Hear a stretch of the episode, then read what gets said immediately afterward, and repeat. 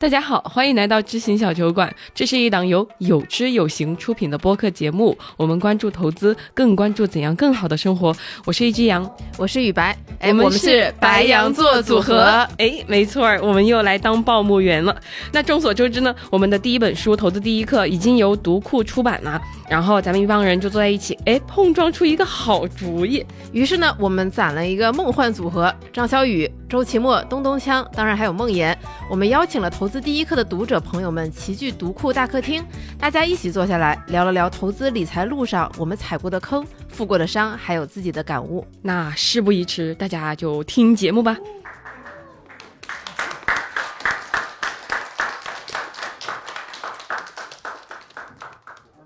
哎，各位好，欢迎来到我们这个读库不插电的现场。咱们今天正式开始之前，我先跟大家交代一下。我们这个活动呢叫做“读库不插电”，其实这是我们这活动的第一期。是这为什么叫不插电呢？就是我们打算搞这么一种活动，就是坚决不直播，坚决不录像。我觉得是为了让大家可以，就是当年那种私密的小沙龙的这种活动形式，好久不见了，是吧？现在大家动不动什么都直播，我们就不直播，我们不插电。但是呢，我们今天会录音。啊，因为各位也知道，这个有知有行的播客，以及我们读库自己也有也有播客，我们用掌声来开启今天的活动吧，行不行，梦岩老师？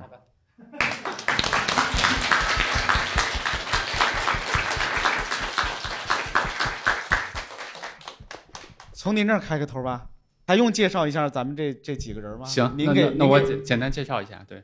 这个椅子不太舒服，感觉。对对，就是我们，你看，就这个，为什么他他他就得高点否则大家看不见我们了，是吧？但是他确实坐着就有点不太舒服。这就是提醒你投资啊，一定要一直小心谨慎啊，对，要端正啊，端正，但不够松弛，对。只是中年男人腰都不好，其实，不要找那么多理由啊。呃。对，非常感谢大家来哈。然后我我这边就简单的跟大家介绍一下，我今天非常开心请到的这个我的几位朋友。然后首先是东东锵老师，然后我都没跟东东锵老师说过啊。我之前那个因为我对品牌啊等等很感兴趣，所以就去读东东锵老师的书，包括那个文案的基本修养。哎呀，感谢感谢感谢！现在还经常出现在我首页手机首页的那个滴墨书斋里面哈。对，然后我今天才知道这个东东锵老师原来是学金融的。哎，惭愧惭愧惭愧。但是这个一点也没影响亏钱，愧对母校啊！真是愧对母校啊！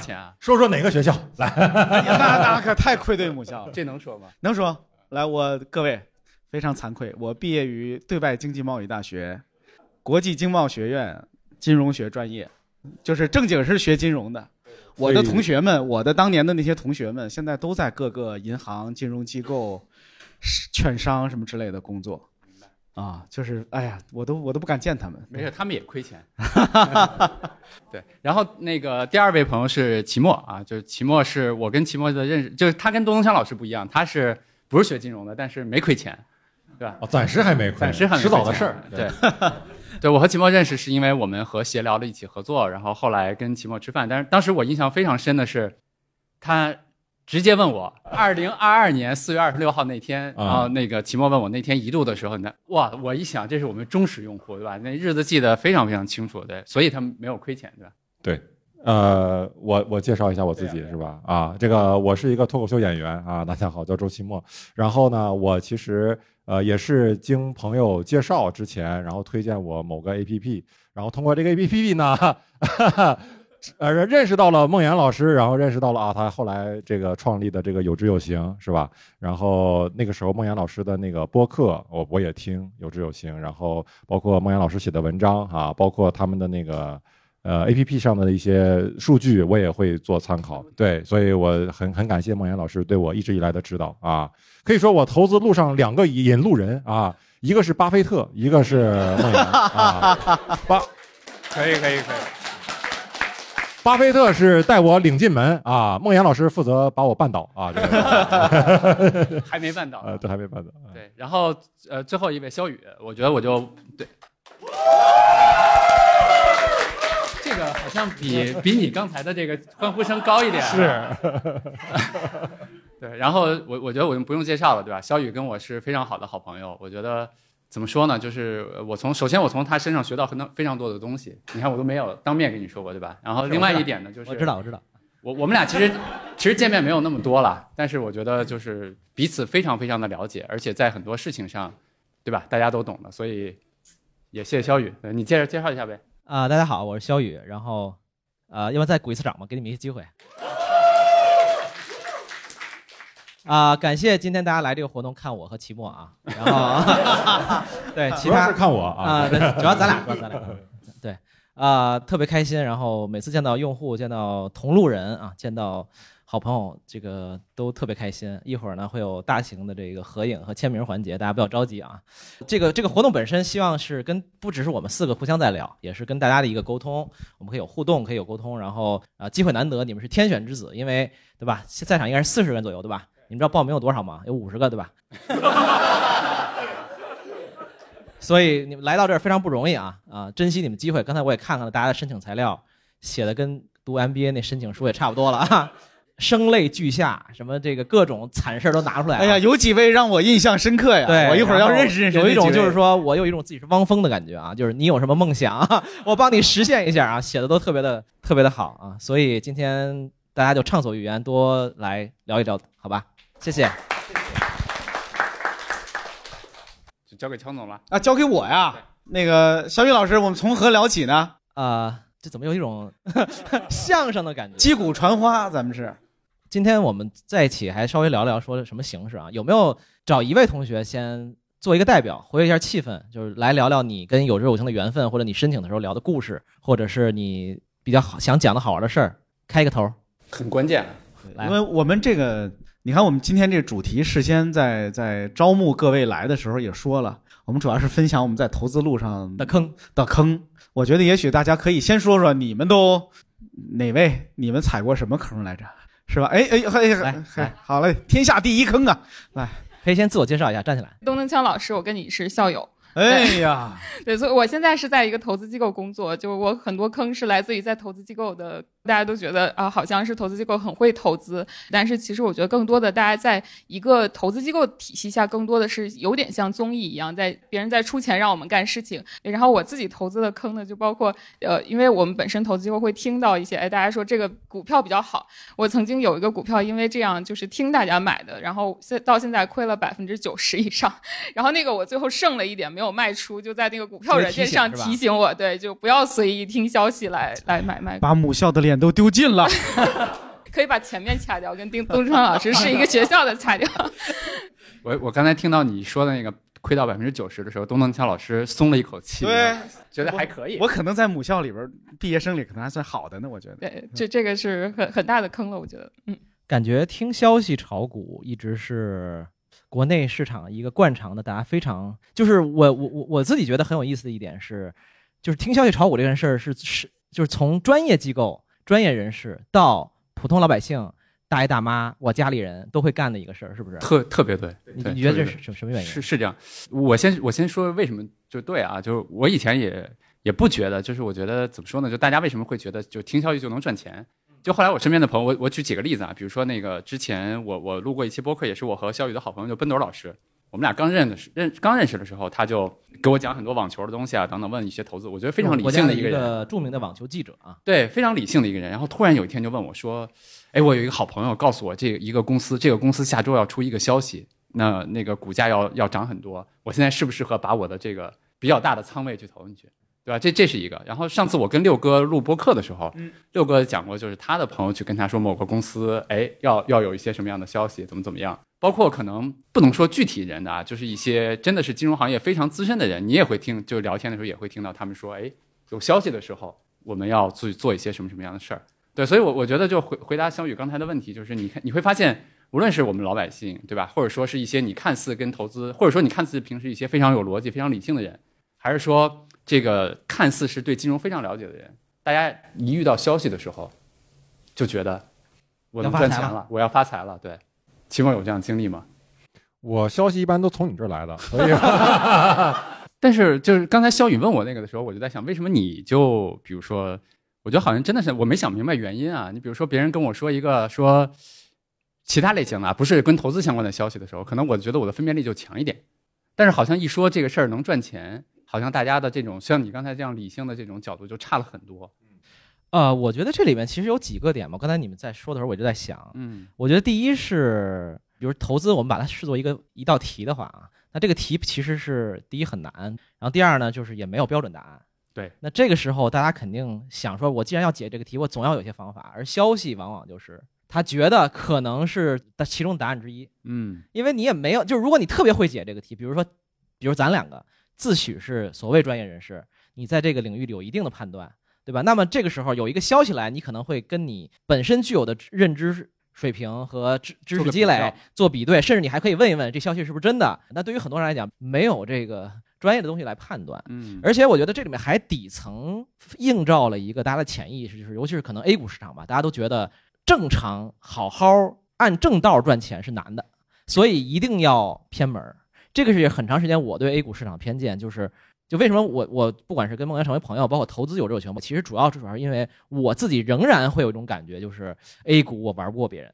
不是也确实是这样，嗯因为 A 股有很多人玩得很好，很专业，对吧？然后他们有各种方式去玩这个资本游戏，但我呢，我啥也不会，我就只能是搞一些所谓最正的东西。嗯但是对于很多人来讲，他都连这个解决方案都没有，他就是想说，我肯定是当当不了投资大师了，我也不在这行业里，然后我什么都没有，那我还想玩这个游戏，还想赚钱，那我只能找最偏门的方案了。而它底层是一种不信任，嗯我觉得有这种解决的，呃，哎，怎么自自动开始广告了？Sorry，我们做这些事儿的一个核心的给大家传达点，先说先先不是说啊、呃要要一定要买有这种产品，有这种产品一定是赚钱的等等，这些肯定不是的。而核心就是说，一在我们这样一个市场里是有可能赚到钱的，而且概率还不低啊，不不是百分之九十啊，肯定，但是嗯绝对不是百分之二十。啊，在这个市市场上，你长期去按照一定正确的方式去投资，是挺高概率赚到钱的。这也是梦岩做他的实证，对吧？大家看到实证的数据啊，你多少咱们再说，可以去优化，但是赚钱的可能性还是不低的。嗯我觉得先有这个信心，否则的话，你想说我来这儿好就是来偷鸡的，就是来搞一把的，那动作也会变形。是的，是的，嗯啊，另外一个我对不起，再说多说一句，就是我自己也在做投资嘛，那我投资的一些市场可能是一些普通人更难接触到的一些市场，更复杂的一些地方。然后呢，我就会我过去几年呢也有赚有赔，也亏过很多钱。然后慢慢我会发现一个点，就是首先有一些市场里消息真的管用，或者说它是一个重要的信息的甄别的来源。但是你要想一件事儿，就是这个消息传到你这儿，它是不是已经是最后一最后一手了，对吧？我经常问我自己，何德何能拿到这个消息，然后何德何能传到我这儿，它确实还是能赚钱的，还是说我就是那个接盘的韭菜？其实刚才肖宇老师讲的那个，就是我我和秦墨在下面还在聊，就是我觉得讲到一个你在投资里面，你认为自己是一个强者还是弱者的问题，对吧？就是刚才肖宇说他自己现在参与一些就是其他的市场，在那些市场里面，某种程度上来说，我我们用术语来说，就是还没有那么有效。对，有效的意思就是我们用术语说，其实就是所有的消息其实比你快得多的时候，其实已经用市场价格反映在我们市场的那个价格里面了。就是刚才你真的是别人用告诉你说这个有一个消息能赚钱，你一定要问问自己，就是我是第几手知道的，是不是现在的股价早已经反映了这个消息了，对吧？我觉得这个就非常非常的重要。我的理性会告诉我，想想自己是第几手知道的；我的感性会告诉我，赶紧，再不能就就就就晚了。对对，赶紧，你的感性告诉自己应该是第一手吧？这个 不是应该是倒数第二波？就我这只手啊，就是第一手啊。所以投资真的是一个特别有意思的事儿，就是跟大家，因为我在这个行业里面确实时间非常长了，我告我可以告诉大家一个数据啊，就中国股市的长期的年化，就按肖宇刚才的那个说，其实比美股还是要高的。我们用一个相对来长的时间，因为？背后的道理非常简单。过去四十年的我们，无论是经济的增长，包括我们名义的通胀，其实都是对吧？要比美美国要高的。所以其实我们的长期的收益是比美国要高的。但是为什么大家都亏钱？非常大的一个原因就是我们国家的这个股市的波动特别大。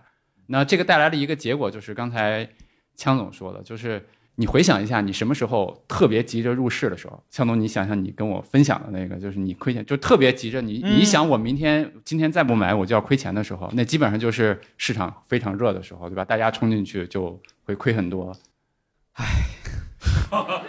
我觉得我们这四个里边啊，到时候咱们四个加一群，什么时候枪总要买入了，我就开始卖出。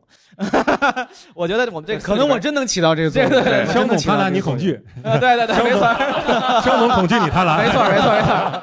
枪总指数你发明一个，对对对我该不该收费呢？我我对们把订阅我订阅我这指数得收点费吧？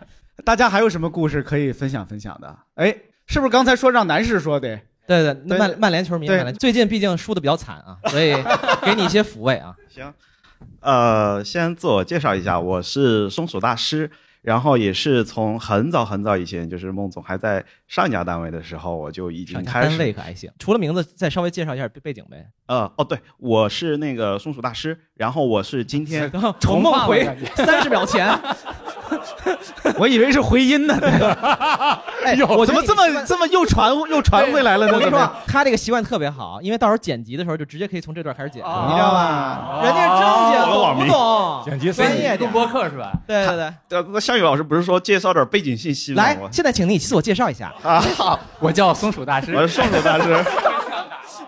呃，就是我是从成都飞过来的，就是很早很早以前，其实就是包括肖宇老师的课，就是在得道上的课我就已经听过了，还有啊孟岩老师就是在上下单位就已经开始追随追随过来了，然后就就就非常喜欢，就是包括有知有行在内的这些，还有包括得意忘形播客啊等等。呃，背景信息到此结束。嗯，然后你投资多少年了？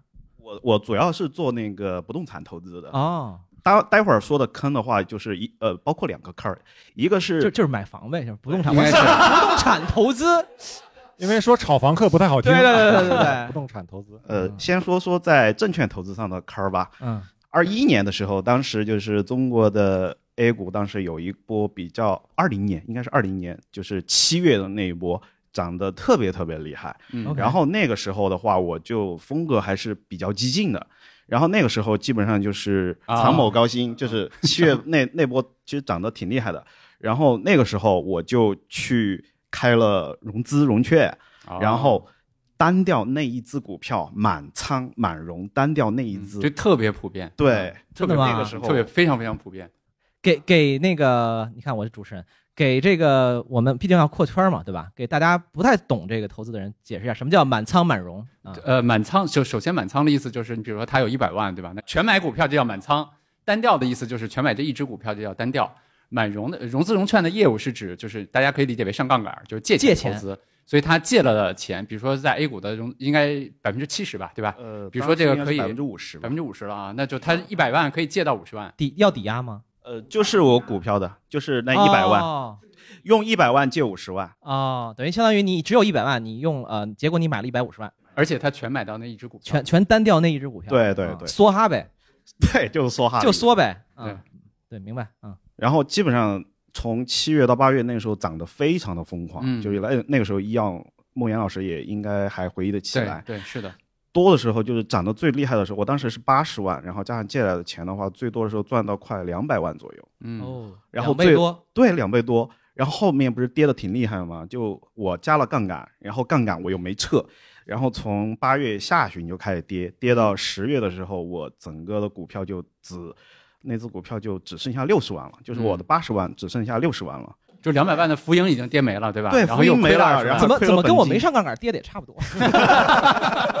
对，就是买的时候没有来得及及时的把杠杆撤销，然后后来还幻想着能不能继续再涨上去。其实我可以给你个安慰，因为我看到的数据很多嘛，对吧？就是能够知道什么时候把杠杆撤掉的人非常非常少。大家大家可以想象，我给你补充一下背景信息，你脑海里面想象一下啊，就他一百万加了五十万买了股票，涨到三百五十万，对吧？他赚两百万的时候，你们的选择是什么呢？你的融资融券的业务，你的杠杆放大了，你还可以再借两百万。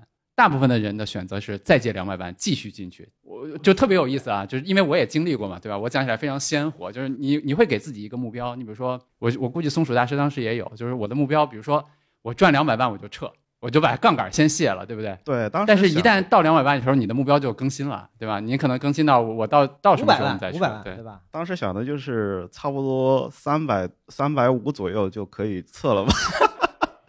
当时想的还是挺贪心的，因为三百五十万除开借的五十万的话，自己手上就有三百万了。当时对想三百够了，可以辞职了。嗯，可以辞职了。但为什么没撤呢？呃，还是太贪心了吧？当时因为七月份那一波，应该是指数级的涨幅，那个指数级的涨幅很可怕。你像沪深三百在那一个多月就涨了二三十吧，我印象中。所以期末要有信心，这个未来的涨幅是很大的。哦，我等着，我等着满仓满融啊，单调沪深三百。然后再说说第二个坑，然后第二个坑呢，那现在六十万啊撤出来了吗？呃，还在里边现在还在你看呃，现在现在应该有一百六七十万又了吧涨回来了，对，涨回去了。啊，现在还有杠杆吗？呃，基本上没了，杠杆全部撤完了。啊，然后现在还是单调。哦，没有单调了，现在基本上分散挺多了，长钱有，长银有，然后还有其他的一些投顾，还有股票，啊，明白。包括市场的话也投了一些港股、美股。哦，等于是你当时把那个单调的钱拿出来以后，分散的处理了一下，是吧？对就是分散的投资啊，不是不是说那个，我还以为那股票要涨到一百六呢。没有没有没有我心想我回去也买点儿。对，第二个坑然后说第二个坑，第二个坑呢跟那个张小雨老师有关，呃，不，不想好了再说啊不，不不是不是不是说听了你的什么呃课，然后进了坑儿。刚才在外面的时候跟你聊过，就是你在小红书上啊，用了我拍的一张照片儿，你你给大家介绍一下那张照片是什么样的？是那样，就是应该是上上个星期，然后梦岩老师就是寄了他寄给我他那个签名送的那个《投资第一课》的书，然后当时挺激动的。我一开始以为我的那个书就是头一天我把它放在我的柜子里边，第二天我找不到了，我以为书掉了，然后后来我就发现它是应该是淹没在了我的那一堆那个不动产证儿里边儿的。听啊不不不是不是不是说错了说错了，不是不是不是，这没听清，没听清，没听清，再再再说一遍，一堆什么？一堆一堆什么？我给你解释吧，就是我国的房产证什么颜色的呀？红色。我都没见过，我都，我还知道什么颜色的？口误我还口误口误。然后当时就找半天没找到，后来发现是在那个证儿太多。在在里边儿，然后就觉得哎，好好像长得挺像了。我就是把那一排字儿 跟我的书哎呦就一一起放在一起，拍了张照片儿，我就发给了梦岩老师的群呃群，我们那个有也同路人的群里边儿。后来应该是有运营同学发给了张小雨老师，然后张小雨老师用了那本书作为这个我在那小红书的个小红书上就宣传这个书嘛，用了一些就是全用的是用户的照片，反图所谓的，呃都有的那种孩自己孩子两三两三岁拿了一个我们的那个投资第一课的书，很可爱什么的，我就都用。然后中间有一张就是一个房产证，它这一排房产证也放一本投资第一课，对吧？也没有人看那个书，对吧？反正一排证啊，我也是第一次见这么多证。然后我我我当时关键是我毫无概念，我就想我就发出来了。过一阵儿那小红书那个给我来一个系统信息说您这个有炫富之嫌疑。这是有嫌疑吗？这都可以写到法律里。最好笑的是，其实我都忘了，我就随便，就是我当时都忘了有这么张图了。我还跟他们说，我说这我怎么炫富了？我说我文字好筛好几遍也没炫富，我就说写这书多不容易。他们后来说啊，有这房产证这个事儿，我才想起来，赶快把这个剃了，耽误我很多流量。我就从来没想过房产证前面这个量词还能用排和堆。对，它确实是一排，然后对，回回头写一个这个投资第一课，不动产投资第一课。好，对，但是有点晚了，好像是吧？嗯，现而且老说不动产也很气人，是不是？你就对房就房嘛，还不动产。对，这就是气死我了两个坑。哎呀，这听着也不太像个坑，是吧？这叫什么？对，这都什么人呢？今天呃，房特多，然后就亏到六十万以后又一百六十万了，这叫什么坑啊？嗯 我也想踩踩。呃，其他的朋友还有没有？来，哎，真坑的，真坑的朋友自称是真坑的。这回如果是如果是假的，我就我们就就就马上给你轰出去啊！马上给你轰出去 啊！啊，对，那个先先自我介绍一下，是天宇。之前跟有知有行的结缘，应该还是那个通过得意忘形。大概一四年开始，然后第一个坑就是买 P to P，然后当时呃就是比较年轻，也不太懂，然后可能有点钱，然后就觉得那个收益率反正百分之十或者百分之十几，当然还有一些券，包括有一些身边的同事，还有一些朋友可能在这些公司本来上班，就觉得也有一些背书，呃就是无脑相信了一些这种不靠谱的这种投资。哎，我我特别想问一句，就是在场的我们可不可以真实的啊？就是大家投过 P to P 的举个手好不好？我想看看有多大。哟，没没有亏钱也算，没有亏钱也算。大概六七分之一。对，然后成这个这个是第一个吧，然后这个就是亏的可能不是很多吧，可能亏了应该不到五十万，反正就不会特别多。然后 这是这是第一个坑，然后好，下一位，下一位，下下下下一位。第二个两块钱也是不到五十万。强总，我们今天就怎么筛选的？我我们筛选的就就就就这么筛选的。然后，然后大概是应该是一八年的时候，呃，因为其实就是呃，坦诚的说，就是我在投资这上面就是成长的比较慢，可能到一八年，其实还有一部分的 P to P 还在投，已经当时一八年的时候突然。意识到，哎呀，那是五十万的。呃，不是，就是已经已经有暴雷，但是心存侥幸，就觉得有一些头部的品牌或者是一些可能还行，其实真的是有心存侥幸的，就把一些我觉得可能不太行的就提出来了。但是还有一些就留下来了。结果那些其实之前提出来都赚了钱了，就最后留下那些，然后其实才赔了，还是市场上可能比较顶尖的一些。我我都知道你说的是谁，啊对，这对咱们咱们就不说了。但是不说具体的了你刚才说的那个，就是一下让我想到我们刚才在后面聊天的时候，其实枪总说的一点，就是投资上的那些失败，其实反映的是我们人内心的很多的东西，比如说贪婪、急迫，对吧？比如说虚妄，比如说你刚才说的那些侥幸，真真的是是这样的。是的对对。是，然后所以那会儿就觉得应该走一走正统投资，就是像这种呃怎么去做这种价值投资，那就是应该持有股票嘛。然后当时就是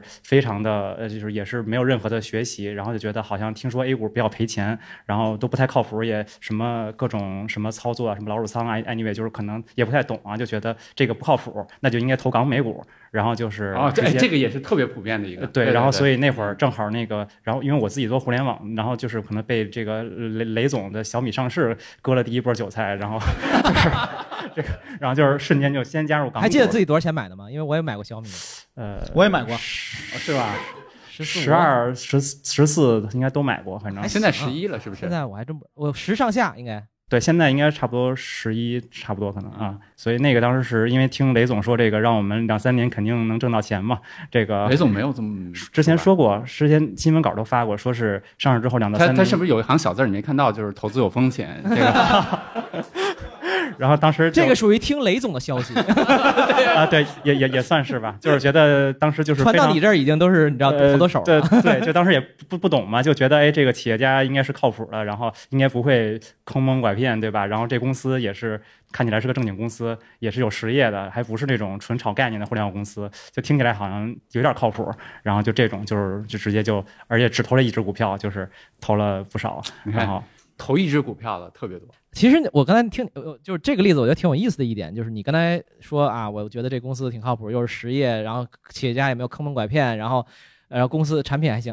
你说说说说这些所有都是对的，就并、就是首先雷总没坑人，对，雷总也没坑蒙拐骗，雷总非常敬业，对吧？然后小米绝对也是正经公司，非常好的，对吧？很好的公司。但是这么多加起来，跟你买这个股票一定能赚钱，还是有不一样的。非常大的考虑好价格嘛。对，一个是价格，然后整个市场，包括整个行业的这包括种竞争的转型，对吧？然后智能手机的这个行业，就是所以就是确实这个事儿比较复杂，投资是一件很难的事儿，比较比较比较难的事儿尤其是这个价格，就是你把握不好，对吧？是，当时就是心里想着，可能虽然也把握不好，但应该追求一个大概模糊的正确嘛。那就是说是，可能我拿十年，我总不至于亏吧。当时就这么心里想的，说实话。确实，但是你拿不住啊，呃，对，其实后来确实也没拿住，主要是难受嘛，对，确实难受。就是你你确实拿十年，我相信真的不会亏，但是这十年人生青春没了，是吧？很难，尤其是青春的小鸟就飞了。其实你你说的那个还是一方面，另外一方面就是当你拿着的时候，你看的是新能源涨很多，你看的是芯片涨很多，你看的是医药涨很多，那个时候你就会对吧？你原来说的那个拿十年是很不是你看的是苹果涨很多，都是做手机的，凭什么？对，是的，是的，是，这就说到后边就就买那个特斯拉嘛，就是，然后就开始买美股了。不知道的以为咱俩对过词儿呢。这个 然后特斯拉就是，反正我印象比较深，就是可能一九年大概五月份的时候，我记得就是可能因为我我忘了啥时候买的了，反正那会儿大概亏了百分之浮亏百分之五十多吧。然后但是二零年它应该涨十倍吧？对对，呃，这个就很关键，就是二零年它就涨回来了。然后呢，它这涨回来吧，就一涨不要紧，我就觉得我掌握这个价值投资的密码了。啊，就是我发现这个这个小米为什么亏，是因为没拿住啊，这是没拿住，可能这个就亏了。但是那个这个特斯拉是必须得拿住，然后就是觉得拿住了就能赚钱啊，就是当时就拿住了吗？呃，虽然后边也没完全，但是呃，确实赚了一些，特斯拉确实赚了一些，但是呃，这个事儿就是给我给我一个这个，就是我当时以为它是真理嘛，但我没看到它的边界，就是我就觉得只要拿住就是价值投资就就可以了，嗯所以就开始买别的。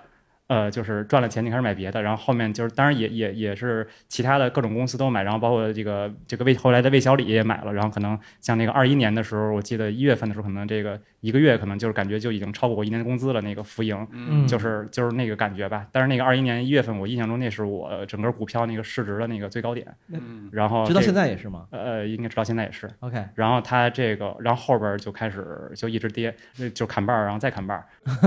哎，你有大概当时有大概看过你整个持仓里边，比如说某一个行业，比如新能源车、新能源车这些东西，大大概会占多少吗？就你会做没没没太想，没太想，因为当时就是全都是啊，对，当时因为呃因为自己的那个工作原因，所以买的全是中概股，然后科技股，然后像什么就是 P B 站、拼多多嗯啊，类似这种上市，就那两年那两年上市那些公司，是是是就是全买，然后包括瑞幸咖啡都买过，也都很多还是赚着钱的，像什么拼多多、B 站这都是赚着钱了，这肯定都是。然后魏小李当时也赚了很多，现在也是浮盈的，就是当然就是呃呃那个基本上快亏没了，把那个浮盈的。你刚才讲的时候，其实就让我想到这个投资里面其实有很多看似正确的道理，就是我们老用那些道理来指导自己的投资。比如说这个你刚才讲的，就是林奇彼得林奇告诉彼得林奇是美国一个非常有名的公募基金经理啊，他说也是非常成功的，对吧？他说这个我们要买自己身边的股票，熟悉的，熟悉的股票，对吧？所以你看，就是互联网公司的人通常会买互联网公司的股票，对吧？包括这个枪总有故事哈，待待会儿可以讲一讲。我一会儿讲讲我的故事吧。呃对对对对对对对，就是然后然后包括你刚才讲的那个一些其他的，我觉得就是都能反映出来，就是我们有的时候去投资的时候，通常会用一些看似正确的道理去指导自己 PUA 自己我 PUA 自己，对是这样。所以重点是现在亏了多少？就这些港美股，反正肯定得亏了几百万。就是你家干嘛的呀？也是不动产？不不不不，没没有没有没有没有不动产，不是这个是因为之前像什么特斯拉和魏小李之前赚了很多，啊然后其实还有一部分浮盈的。之前因为像什么蔚来汽车都是，比如说也是因为当时我有了特斯拉的经验，我觉得浮一浮亏百分之五，只要拿得住就一定能挣钱。所以像这个蔚来它跌到两块的时候我还拿着，然后就等待着这个合肥政府的这个投资嘛。嗯然后当时就是又验证了一下这个自己的这个这个逻辑，就感觉自己找到了财富密码找找到财富密码，确实然后后来又涨了二十二三十倍嘛。后来就是就差不多，反正就在六六十多吧，对，六十多啊，最低到一块，呃，然后后来到最低到一块多，对对，就反正就那会儿就是拿着不卖，然后就是有钱就补，大概就是这么一个思想，就觉得只要拿得住，就是一定能挣钱，然后后边就就就确实挣了，但是后边也就是把那个浮盈基本都割没了。因为那个枪总和就是齐墨可能投资的时间都短，对，然后我觉得他们可能都体会不到，就是刚才包括他，包括我忘了是另外一位朋友，就投资是一件特别有我我老用一个学术的比喻，就是它是一个连续的博弈，就是你赚的钱迟早会亏回去啊，是对吧？就这真的真的是这样，你你会听到非常多暴富的。我我投资时间虽然短，但是我也经历了这个完整的过程。让强总介绍一下。没没，我刚才其实也特简单，就是其实是刚才那这位朋友提到的某家公司，我当时去买他的股票，是因为我有一个朋友在那个公司里工作，然后呢他他第一他自己持有那个公司的挺多的股票，然后他当时非常有信心的把自己其他的身家也都啊买了这个公司的股票，为什么呢？因为他从一个内部人员的视角来看，他觉得这家公司真是前途无量，蒸蒸日上。而且这个朋友还挺还挺让人信任的，因为他不管从学识上，从从处理钱的经验上，我觉得都靠谱。然后呢，我就听信他的，那我也买一些吧，是吧？结果后来他就从那个公司辞职了，哎，他就从那个公司走了。他股票卖了吗？那，这也也就是也亏在里头了。然后我甚至之前我自己任职的一些公司，是吧？大家也可能对它的前途、对它未来的发展有一些预判，但后来其实也都也都，并不因为你是这个公司内部的人，你就对这个公司未来的走向或它的股价能有一个准确的判断，是吧？有的时候非常是错的。非常对，我我们经常举例的例子，对，就是这位朋友说，就是马化腾一路减持腾讯的股票嘛。当当然你，你可以从很多角度去理解，比如说他也要多元化自己的配置啊，等等等等。但是其实特别想跟大家分享的就是，真的，即使是 CEO，他也很难知道一个公司未来的这个股价到底是怎么去走的。哎，还有哪位要聊一聊？啊，先这个女生吧，这个这个女生先，刚才她举了好几次手，哦对对对又在你。啊，很高兴有机会那个分享一下，讲讲我自己投资的坑哈。投资最近就是我是零六年毕业，当时我有个朋友，有个同学中财毕业的，学金融的，然后跟我讲说，呃，你只要定投，你把你的工资，因为那会儿刚毕业，工资很低，大概就三千块钱，他说你只要挤几百块钱出来买定投，一定会挣钱。我说好，我相信他，我就每个月买了，当时应该是买了两百还是四百，就从那个三千块钱的工资里面挤出来的，然后就从零六年一直坚持到零八年金融危机，就亏得特别惨，然后我又继续坚持，坚持到一零年，然后就投了四年的钱，基本上跟我放在那儿不动是一个价格。我说。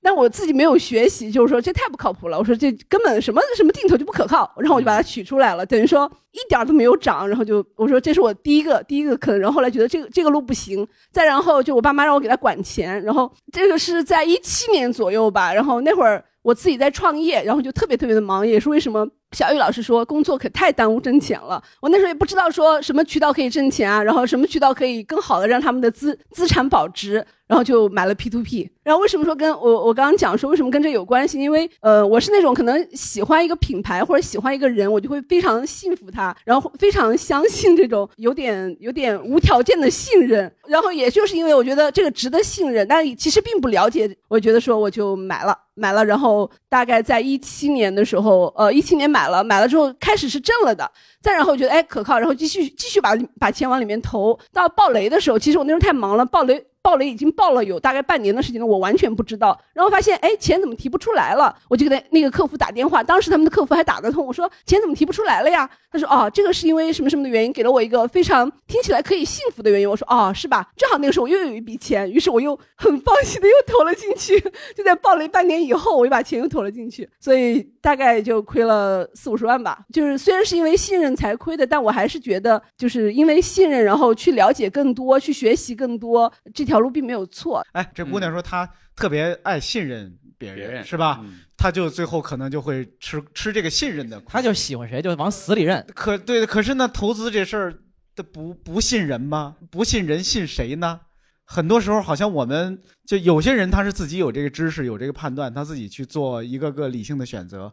那对于我们这些不懂的人，难道不该信个人吗？他信错了人，对吧？对。但是实际上很多时候，甭管你看那些基金，也都把基金经理摆在台前嘛，是吧？甭管是他过往的业绩，还是他的学历、他的各种资料、他写的文章、他给你写封信等等，他还是要要信人。那我们信人这件事到底对还是错？我们该信什么人？该怎么信人？你说这个，我我就有感触。啊、其实我觉得有时候大家把投资也不用想的那么复杂，就刚才这个情境有一个特别简单的场景，我们可以去理解，就是假设我找一个朋友，我说我想买，我瞎说的啊、洗面奶，就我想买一款洗面奶，我要洗脸，对吧？那你肯定会问一些你觉得比较懂这类的朋友，那他肯定会给给我推荐，但是没有任何东西能保证他给我推荐的一定非常适合我。那肯定不会出大错了。就像我们比如说去看带货主播，他不可能推的每个东西也都是准确的。我们问朋友一些建议，哎，哪买哪买哪的房好？我去杭州、上海玩，应该住什么酒店？在哪到哪吃什么东西？就是对方一定没有任何东西能保证他给我们的建议一定是百分之百正确的。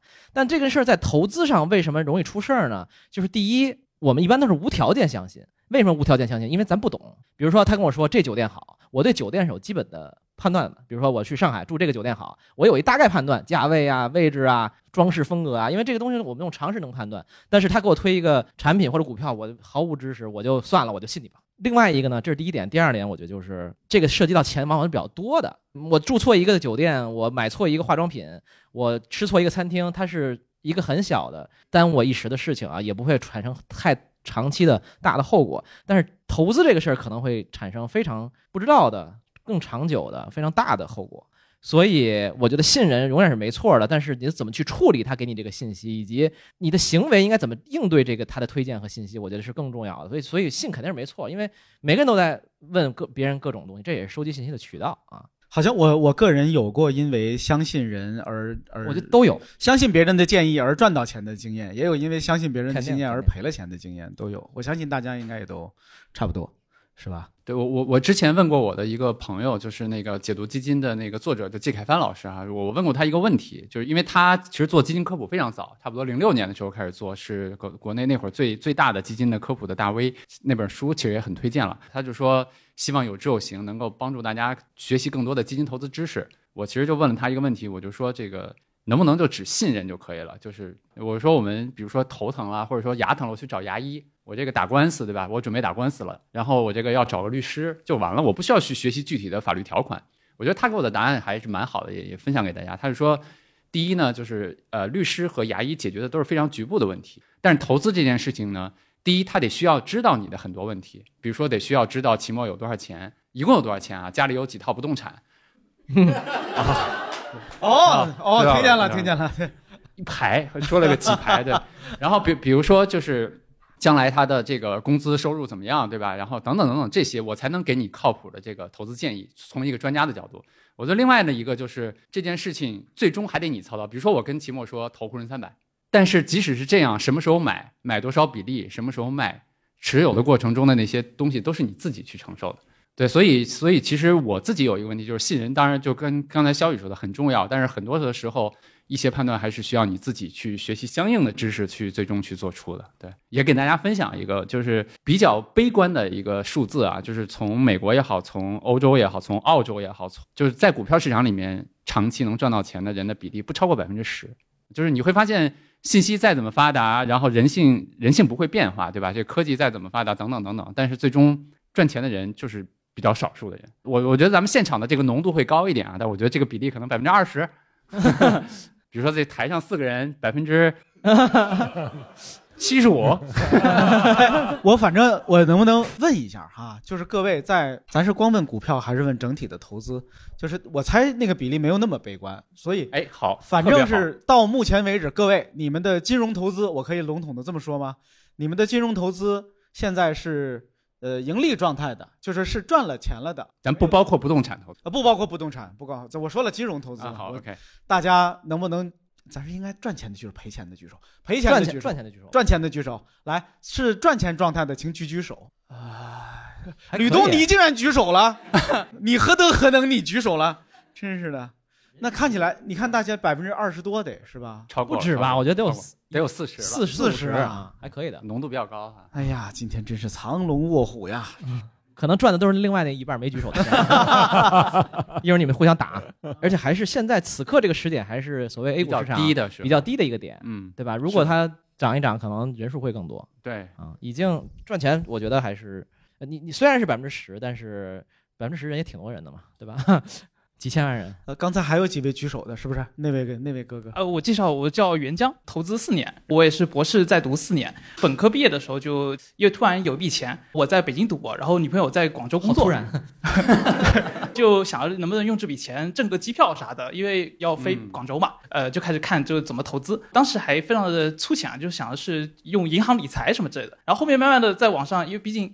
博士嘛，搜索能力比较强，然后就搜到了野谈钱，就结识了这个这个长盈计划，然后就跟投了。哎，到这里都一切都很好，都没有亏过钱。就一九年开始入市，然后一直到呃上涨了一波，所以还是赚了钱的。到二一年的中旬的时候，二一年九月的时候，这个是这个时候大家如果是经历过的话，都知道中概互联从二一年开始一路下跌，到二一年九月的时候，它已经跌了百分之五十了。当时觉得，哎，这个已经跌百分之五十了，其实是非常好一件事情嘛，毕竟你对，这可是这个互联网的这个核心资产呀。这不抄底是什么时候抄底？然后因毕竟我是看过它从一九年涨到二一年的那个高潮的时候，对它是基本上应该是翻了翻的，呃是指数翻番，就如果是个股会更多。一九呃就二一年的十月份的时候就开始亏百分之五十了，然后它已经跌百分之五十了，我想着这个它也不可能跌太再多了吧，然后没想到百分之五十跌到百分之二十，还有百分之六十可以跌。对，然后我就开始就开始买，然后买了之后呢，就是它逢跌我就我就补仓，一路跌一路补。这个中概互联有个非常有意思的是，它是全市场唯一能够白天亏晚上也亏的一个指数。白天港股跌是吧？对，如果是大家不知道，我可以介绍，因为它白天你可以看 A 股跌，看港股跌，晚上你还可以看美股跌。美股有个叫 KWEB 指数，对它美国金融指数，然后它也可以看到晚上跌。我就是做完实验我就回去，然后说一般挺晚了，然后就看看，哎，这个又跌了，又准备补仓。所以晚上美美元补，白天人民币补是吧？哎，这这也没有，我是想着隔天补，因为我没有美元账户，然后就等着隔天它跌，我就等着看着它跌，然后准备补。到底谁是爹啊？对，然后然后后面到了百分之七十的时候，我准准备收手啊，就是从高点跌下来百分之七十的时候，收因为我我 收手了，你的用词都非常准确。我跟你说，哦您是在做空是吗？罪魁祸首找到了，今天不知道还以为什么大作手什么之类的。哎，其实也不是收手，是因为大收手因为因为我是一直跟着长跟着那个长盈计划，所以我知道它可能百分之八十大概是一个很大的底，我在等这个底，就百分之七十的时候，我准备等这个底，百分之八十把我所有的能够加的钱基本上就全部投进去。但更气人的是什么呢？它百分之七十八时候它不跌了。嗯，它开始反弹，而且一路反弹非常猛，一个月涨了百分之五十，对，差不多是这个幅度，然后就更气了，因为没有在最后把那个钱给它加进去，然后这个亏钱呢是反正一路下跌一路补仓嘛，然后最后成为了这个最最高的时候应该是成为了四代长老，呃，四代长老是什么意思呢？就是一代就是指的啊，一般大家都会说中概互联是个丐帮，然后所以里面的长老就是一代长老就是亏百分之十以上，二代长老是亏百分之二十以上，三代长老亏百分之三十以上，四代长老亏百分之四十，然后我最高应该是有百分之四十，应该是四代长老差不多吧。强总，你是几代？我没有，我没有那个中概互联的那个啊投资他他是帮主，不是，我想知道这朋友你是学什么的博士啊？啊，学物理的。但我听你这个曲线，其实如果你跌百分之五十开始加，一直加到跌百分之七十，我觉得一路加下来，如果它在低点涨回百分之五十，应该赚钱没没亏钱啊，呃，现在的话应该是小亏，小亏就没有亏太多。那你可能加仓的那个频率比较快，每一笔的那个金额可能在前期可能会加的稍微多一点，然后后面会少一些，所以它就反而且你弹时候最后一笔大钱对想想缩是吧？对，想缩，然后没缩缩进去没缩进去，因为它就差百分之二，我就等着白天看晚上看，然后也没等到，就很尴尬。刚才另外那个朋友三百万是谁来着？哦，你想赚到三百万嘛？我就发现很多人有一个整数执念，对啊对对吧？就是你非得百分之八十，七十九都不行。哎，对，就分享一个，就美国有个大作手，就叫利弗莫尔。利弗莫尔啊然后他在他的那个书里面专门就写了，就是他其实有一个策略，就是整数关口，嗯。就是股票突破整数关口的时候，通常会再涨一段。再涨一对对对，就真的是这样的，是就是。人，因为股票市场毕竟是人在交易去定价嘛，就大家通常会有这种，对吧？对这个绝对有绝对有。反过来呢，要是跌破整数关口，也会再跌吗？就是会会会有，一般会有这样的那种。这确实，可能我当时应该就差了百分之二，应该全缩。你全缩肯定是不可能的，因为就是这个是这个也可以扯一句，就是复盘你怎么复盘，就是你不要想说我回去那个理想情况怎么复，对吧？然后你我复盘以后想理想情况，如果这样的话我就赚最多，那不可能的。但是你如果七十八一点没加，完全等到八十加，其实是一个并不那么好的策略，因为跌百分之八十这个事儿确实不一定是一定会到来。你说，比如说你七十到七十八这一段，你加了可能，比如你假设还有十万块钱，你加了三万、四万、五万、六万，没全加很正常啊，这是 OK 的。但是你你现在复盘想说，我其实应该这么干，而不是说你复盘想说，OK，我应该十万都留在百分之二十，怎么可能呢？这不就你们搞物理的回去做回测就过拟合嘛？就是你你拿了过你在现在看过去的数据没有意义的。你把你那些都卖了，没准能跌到百分之八十，然后 然后你再买回来是吧？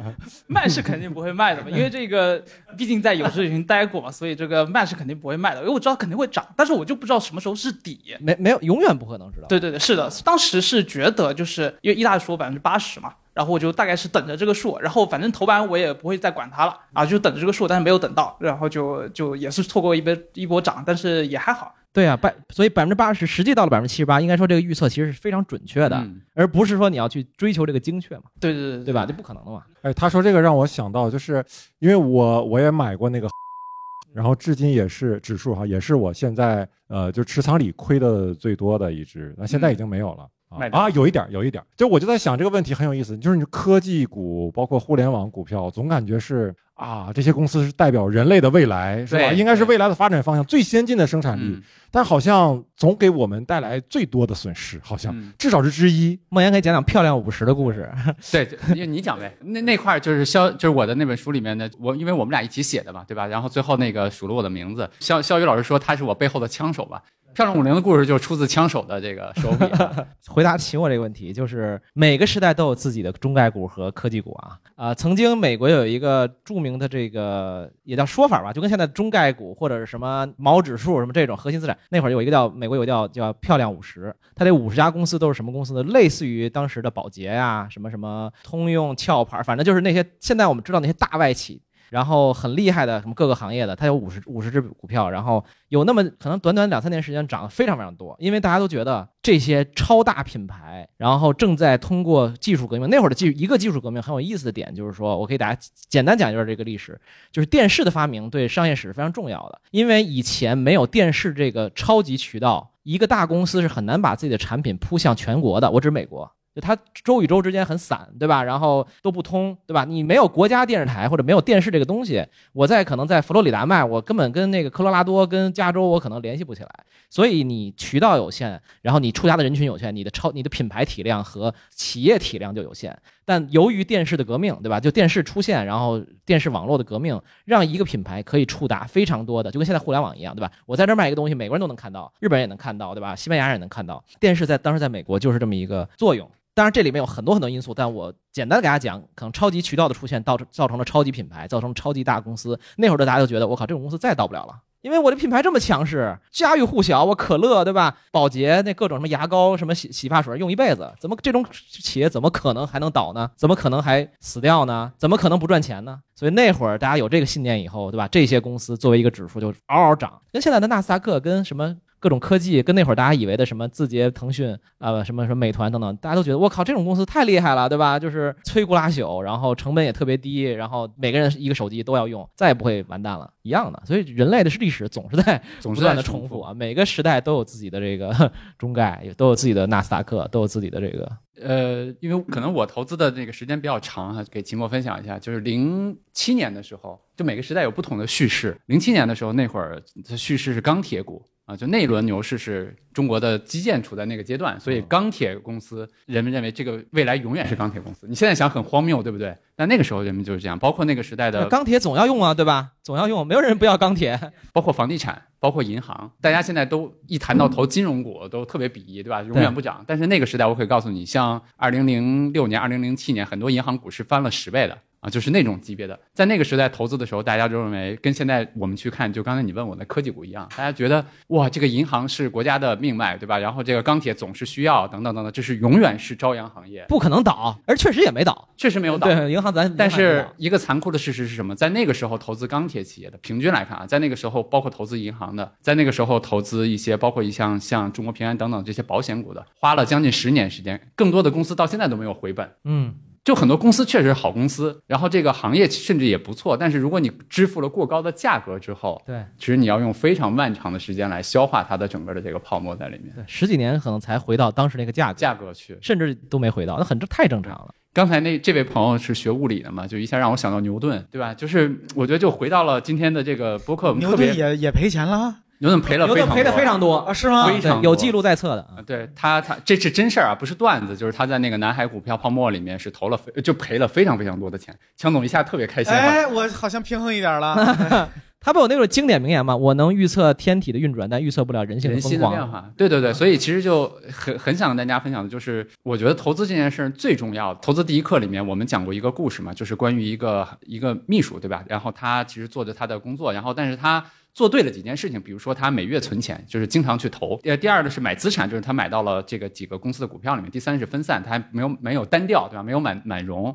然后，然后第四件事呢，他长期持有。等他九十岁，等他去世的时候，他存了一大笔钱。那另外一个可以对比的例子是金融专业，就是比较有名的大学毕业的金融专业的学生，不包括我，不然后在这个著名的投资银行做副总裁，但是这个人最终自己的这个财务投资出现了非常大的问题，所以我我我们就会发现说，投资这个领域就特别奇怪，就是它是一个。我和肖宇写书的时候，我们俩对着有有个对象，我们叫高级外行，对对吧？我我们当时我还记得这个词，我们我我们当时就想，我们想给一些人什么讲，就是他们在自己的本职工作里面都做得特别好，对吧？物理研究、脱口秀，对吧？写书等等等等。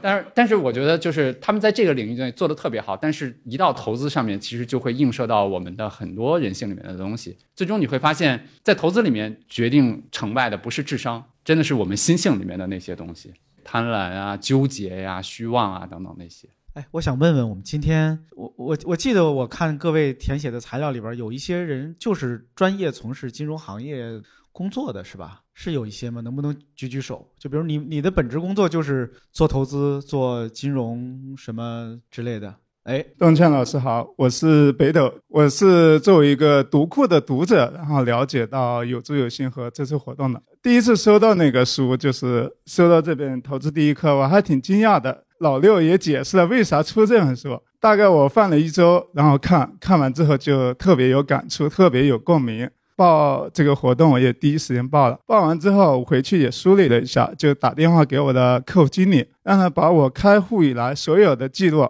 跟我做一个梳理，然后打给我，然后我说一个总的吧，有坑也有得的这种。一三年十二月二十四日入市，截止到应该上周三吧，周四，总盈利是三百三十一万，亏损是一百六十四万，还结余一百六十七万。但是这个我自己回想了一下，然后对着所有的账单翻了一下，其实分两个阶段。第一个阶段就是初入市的时候，选了一个点，老师这个书里边也说了，就是呃入市的这个时机，其实有人说就是什么平均就是那个投资不重要，其实时点很重要。我觉得对我特别重要。如果是一三年年底、一四年，正是中国就是上一个牛市的一个起点起点啊，然后我就从那入市了。入市完之后，就是大概一年半的时间，从四十万做到了三百万。我给我给大家一个背景概念啊，就是一四呃，差不多一四年六月份是中国上一轮熊市的一个底部，对。然后从一四年六月份到一五年六月份，大概一年的时间，然后创业板指数应该是涨了大概有六倍，四到六倍的样子，对吧？涨涨了非常多。然后主板指数涨的稍微少一点，但其实也非常多了。对，呃，那时候流行炒壳嘛，因为我是学财政学的，就是有一定的金融基础，然后就是入门学起来，其实找了一些巴菲特啊或者什么那个证券分析啊，就是先入了个门，然后就是挑了几个点，就比如说选市盈率、选净成净资产收益率，我只有达到我的标准，我有个股票池。然后就从那里面选三十亿到一百亿之间的市值，哎，那个点就是也踩对了市场的节奏，就是做那个壳公司的那会儿，就是那会儿也是跟老师还有一班同学一起做，年产年中，就是那个一年半的时间，让自己就感觉确实有点膨胀了。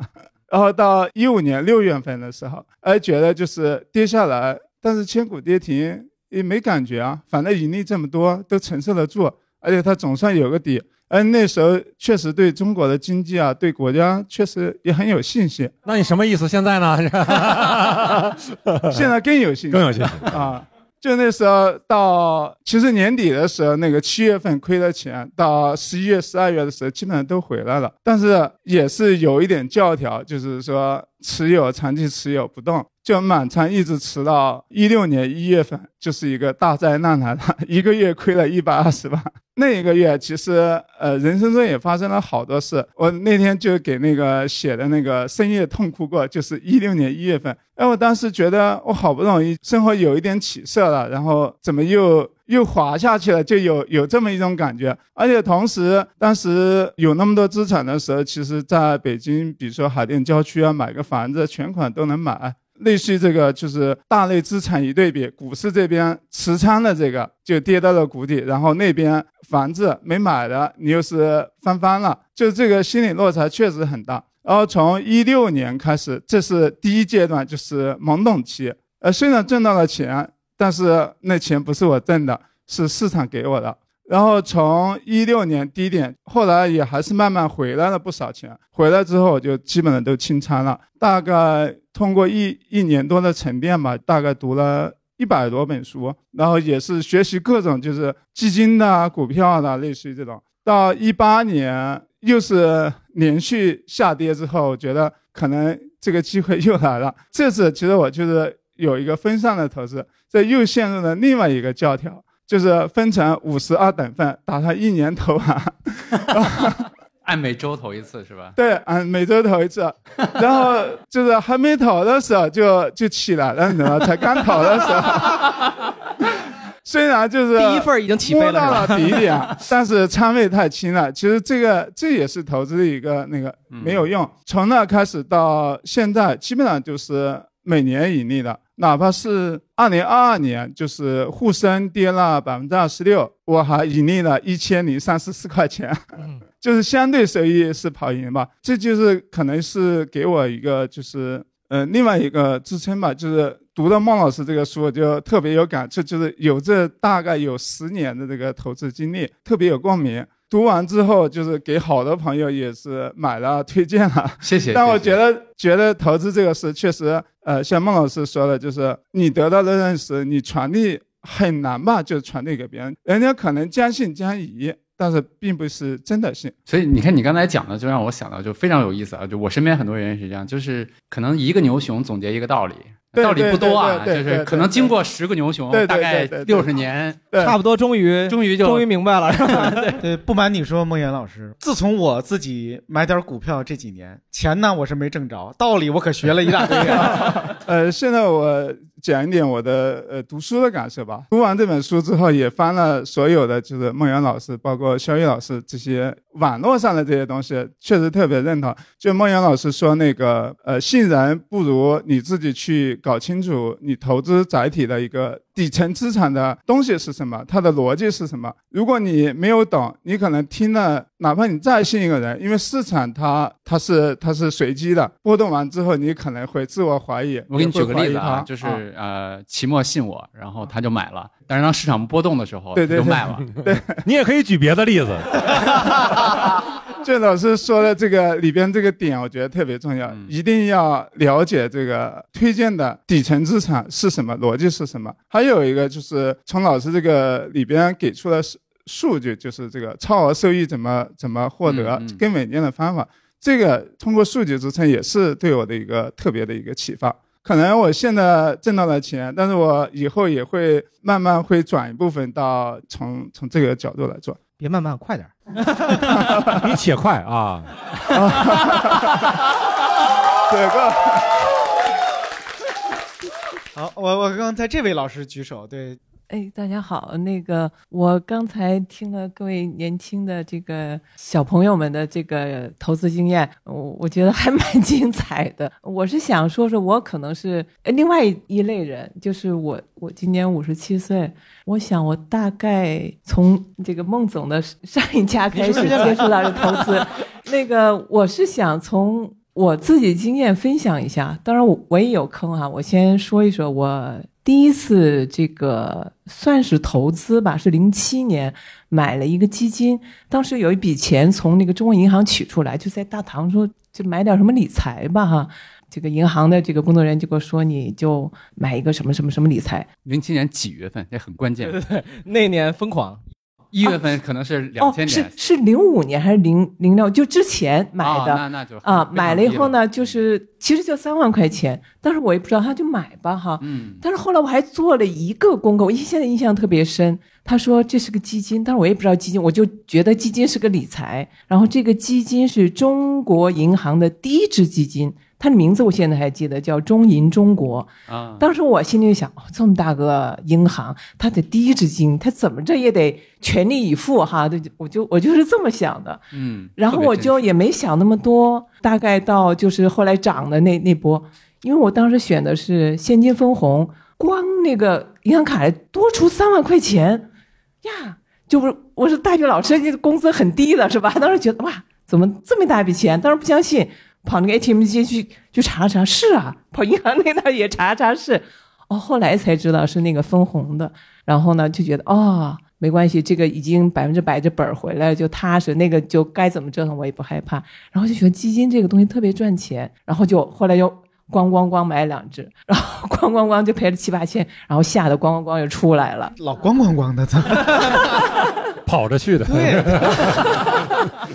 就说一下怎么一下亏那么多呀？原来不是赚钱的吗？这是这是第一次。后来呢，再就是到以后就买那个黑板报，就是两个同样的事情，我就想做一个对比。所以零七年这一后来就到了 二 二零年了。然后中间就再没没买过基金，就买一些什么固定的什么理财产品的，啊对对对，百分之几的就再也没买过。嗯，然后后来就呃到买这个黑板报的时候，买黑板报的时候，一开始买了一个第三期，买了个第五期。嗯，我印象当中就是就是。前年不是不太低低谷的时候，大概黑板报第五期的时候，就是浮亏到两万多，我就是完全没有恐慌，然后心里还挺开心。嗯，没关系，一真的一点点那个紧张浮躁都没有，因为因为你从你就是从第一课开始学，学了两遍，然后还学了那个后来你们进阶级的那个投资体系，嗯啊，也也也都全部看了，所以整个是给你底层是有一个特别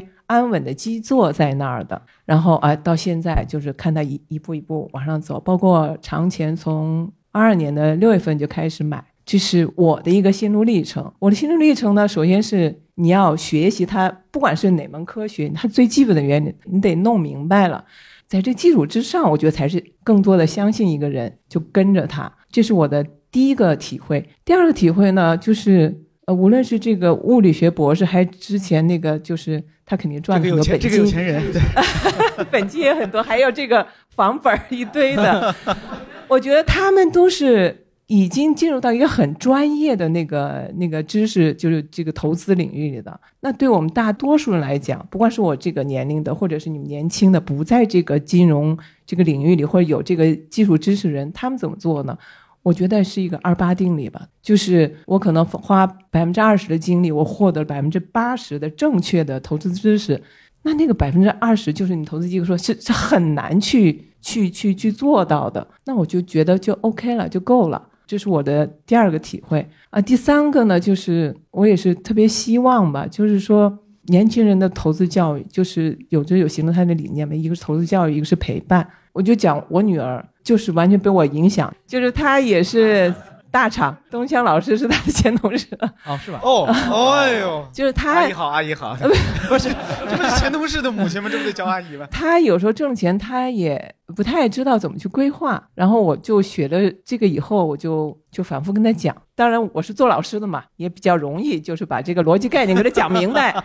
但是他后来确确实实，他也慢慢就认可了这些。包括他现在的，就是我觉得他买了两，我有时候每天会看看温度计，他也会看。他也有时候说啊，我刚投了一笔什么什么的长钱或者什么的。当然是我我我是影响他，是有这么一一层关系在里头。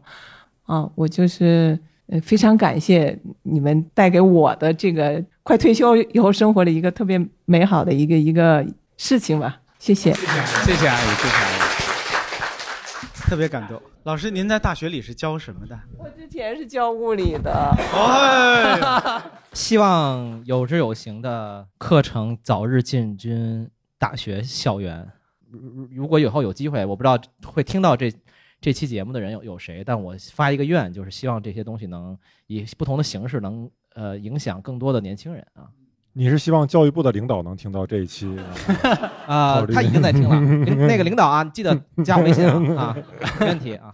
哎，我突然有一个问题是，咱们今天到场的朋友，嗯，就是我知道大家肯定都有一些投资的经验或者一些相关的心得。我想知道有没有谁是你之前从来不知道有知有行，也没有用过他们的产品，或者对，就就是你并不是有知有行的用户或者。粉丝什么之类的，有没有这样的朋友？啊，不多，但是有几位是吧？来说一下啊，要不要聊一聊？聊一聊，聊一聊。是这边这位，对对，有志成一无所知的，也不算一无所知，也是来了才知道，原来这是有志有行的感恩会。这句话今天听得格外刺耳。杀猪盘吗，原来就杀我一个呀！一个群里四十人，三十八个，你知道吗？都认识。埋伏我的。呃，我是那个在在那个调查问卷里头写一年过手百亿的那个公司小财务，然后我在那里头写的时候，我还想的是，呃，到现在这个阶段了，我还我才我还亏着浮亏。百分之百分之没有没有没有百百分之二十七啊！然后刚才听了前面那么多位大佬讲的，我心想，哎呦，人家亏的比我总资产都要多呀！啊，我是就是一个呃公司小财务，虽然我们公司有很多人从事这个行业，也大家都是从本科开始，可能都是学学的相关，就是金融啊、财政啊、财经啊，反正就这块儿的吧。但是其实我感觉，他们踩过的坑，我我在刚才都已经听到了，也是那种市场很火热的时候，大家也会听着各种消息，就说，哎，今天我买入了白酒，过一段时间他说，哎，我今天卖了，啊，然后因为听说了什么什么消息啊，大家也都是这样。然后我自己个人其实就像今天来这个现场的原因一样，我基本上就是，如果我选择要做一个什么样的投资，我通常会先观察它一段时间，不管是要买这个基金还是股票，就包括打算再关注一下未来，多关注关注有志有行也是，所以说我今天也来亲自来看一看，听一听。感谢您拨冗亲自来瞧瞧，领导领导可以。嗯，然后也可能是因为我在这个行业当中啊，也有机会，就是有的时候身边有些人也会给我介绍对象，也会介绍一些基金经理啊啊，就是我后来经过了两个人之后，我也发现也就去魅了。这段展开一下，经过是怎么个经过法？就是 基金经理是不是想找你读年报啊？就是让你帮他分析年报了。他不行了，现在 Chat GPT 都替代了。没有他，他们都是非常专业的人，从业经验也非常久，在的公司也都很有名。但是经过这两个人，一个我刚才看了一个人，他是指数型基金的，最差的也也浮亏十百分之十七，最好的百分之三十三。另外一个人是这是相亲还是尽职调查？怎么数记这么牢啊？就刚看的，刚看的。呃，另外一个人是债券基金的啊，然后他现在呃从业以来，哎，但是他从业，我看他管理那张那个基金也就五年吧，现在收益百分之二二点几，哦，然后而且他们自己，他们自己在跟我交流的过程中，他都会跟我坦言，比如说那个债券基金那个经理，他都跟我说，他说，哎，我们也是出于公司的需要和要求，我们当然会每天往朋友圈发那么多，我、发什么新基金的那种广告啦。然后有一天，我有一个大学室友给我打电话说，哎，我看你刚发的那广告了，我投往里头买了买了二十万还是买了多少万？然后他说，你还真买呀？我心想，哦，他自己管理的基金他都会这样。他都还说啊、我发出来的这是是广告，是想让更多的其他人买，但反正不是我认识的人，或者说甚至像我自己大学室友，我好哥们儿啊，好哥们儿就别参与进来了，我是为了让其他人入场的。所以在在那之后，基本上我就觉得，嗯，那也就去魅了啊，也就无无非如此嘛。然后另外一个人他是做做做指数基金的，然后他说什么做什么量化呀，以前是学计算机的，后来从从从事这个行业，怎么怎么怎么样。然后他一说，有的时候跟我说到他们那些基金经理搞一些风水的事情，桌上摆紫水晶啊，搞一些什么八卦，然后我心想啊，你们这么专业，干也干这种事儿？哦，那那行吧，那我也理解吧。后来我看他基本上也就是真的是从他的工作和生活中都贯彻这个量化的这个思想，包括在相亲这个事情上，他说我在相亲这个事情上也是，就是所有每个人只会一对一，但是期限两个月，两个月之内就必须要决定走还是留。我觉得啊，行行行行率特别高行行行啊。那我心想啊，那你那你就一年一年六个呗，就大概就是呃走过的这些人，然后让我觉得，哎，基金经理也无非如此。他说这个基金经理搞风水这个事儿，我真是第一次听说，哎，真是开眼界。这个业内非常是吗？很正常哇啊、法国有一个银行叫里昂银行，就还挺大的正经银行，他们每年都会年底都会出一个风水报告，然后第二年预测二第二年的那个风水指数等等。哦，怪不得有一阵儿出规定说不让搞这些。啊，对对对对对，因为真管用，你知道吧？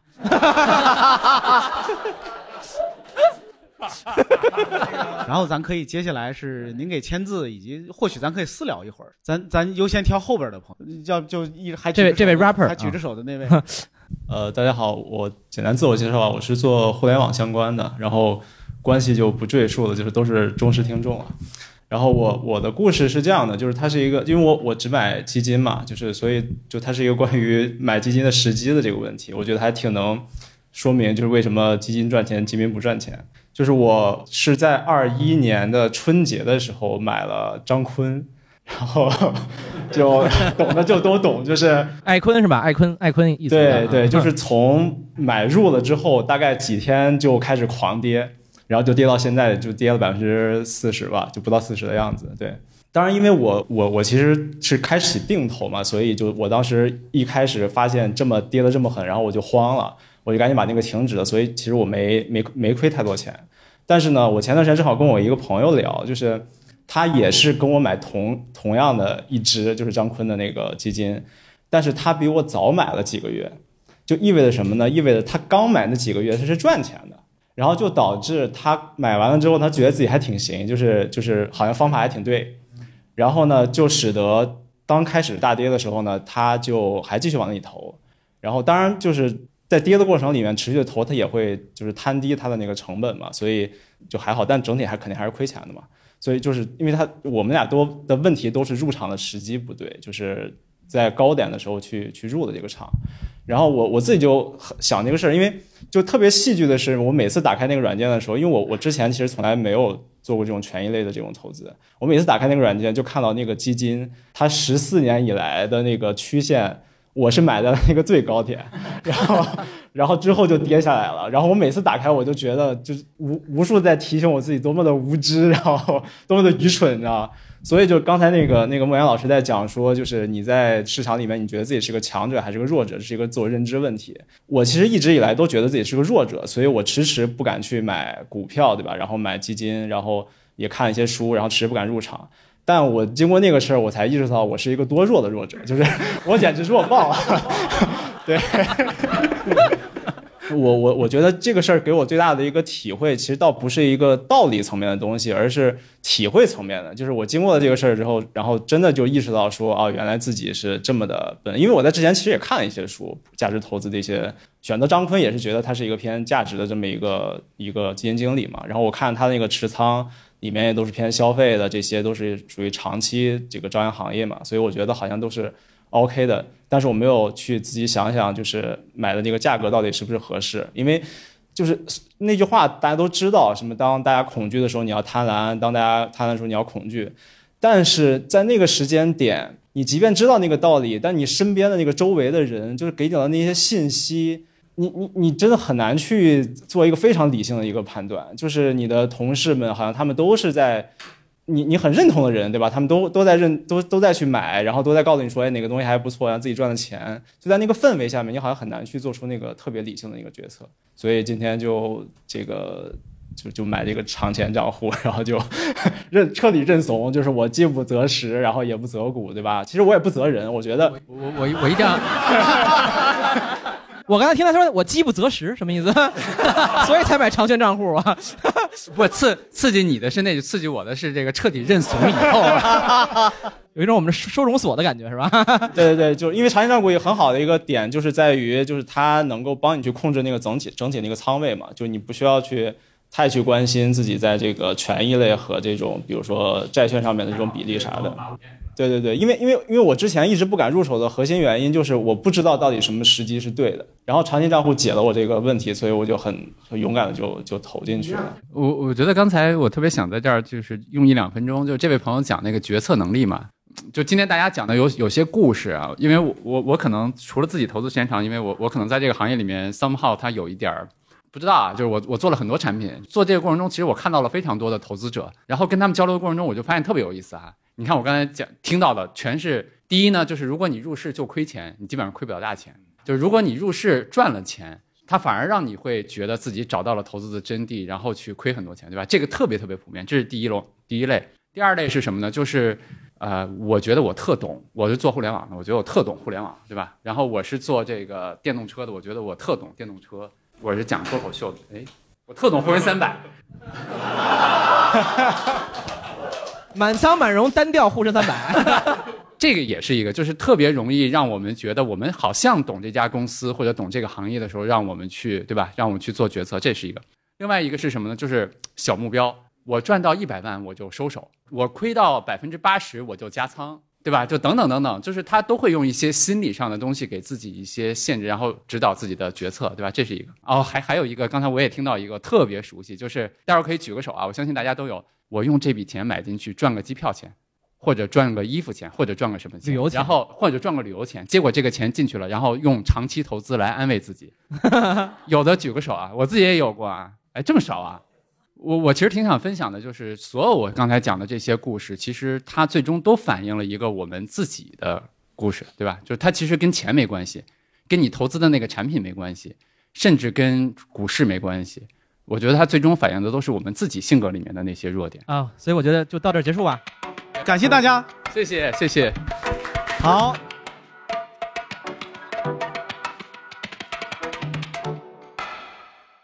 以上就是本期的全部内容。如果你喜欢这期节目的话，欢迎把它分享给你喜欢的朋友哦。如果你对大家的踩坑故事有共鸣的话，或者希望多学习了解一些投资知识，欢迎你来到有知有行 APP 读一读投资第一课，或者在我们的小程序有知有行的店铺购买小巧玲珑、装帧优质、由我本人审教的同名实体书。那如果你有长期投资的需求，那么我们小酒馆全员持有的长钱账户也许是一个不错的选择。欢迎你点击文稿区的链接进一步的了解。最后，如你在用苹果播客收听，且现在有空的话，可以占用你两分钟时间吗？求一个五星好评，这将会成为我们前进的动力。我们下期节目再见，拜拜。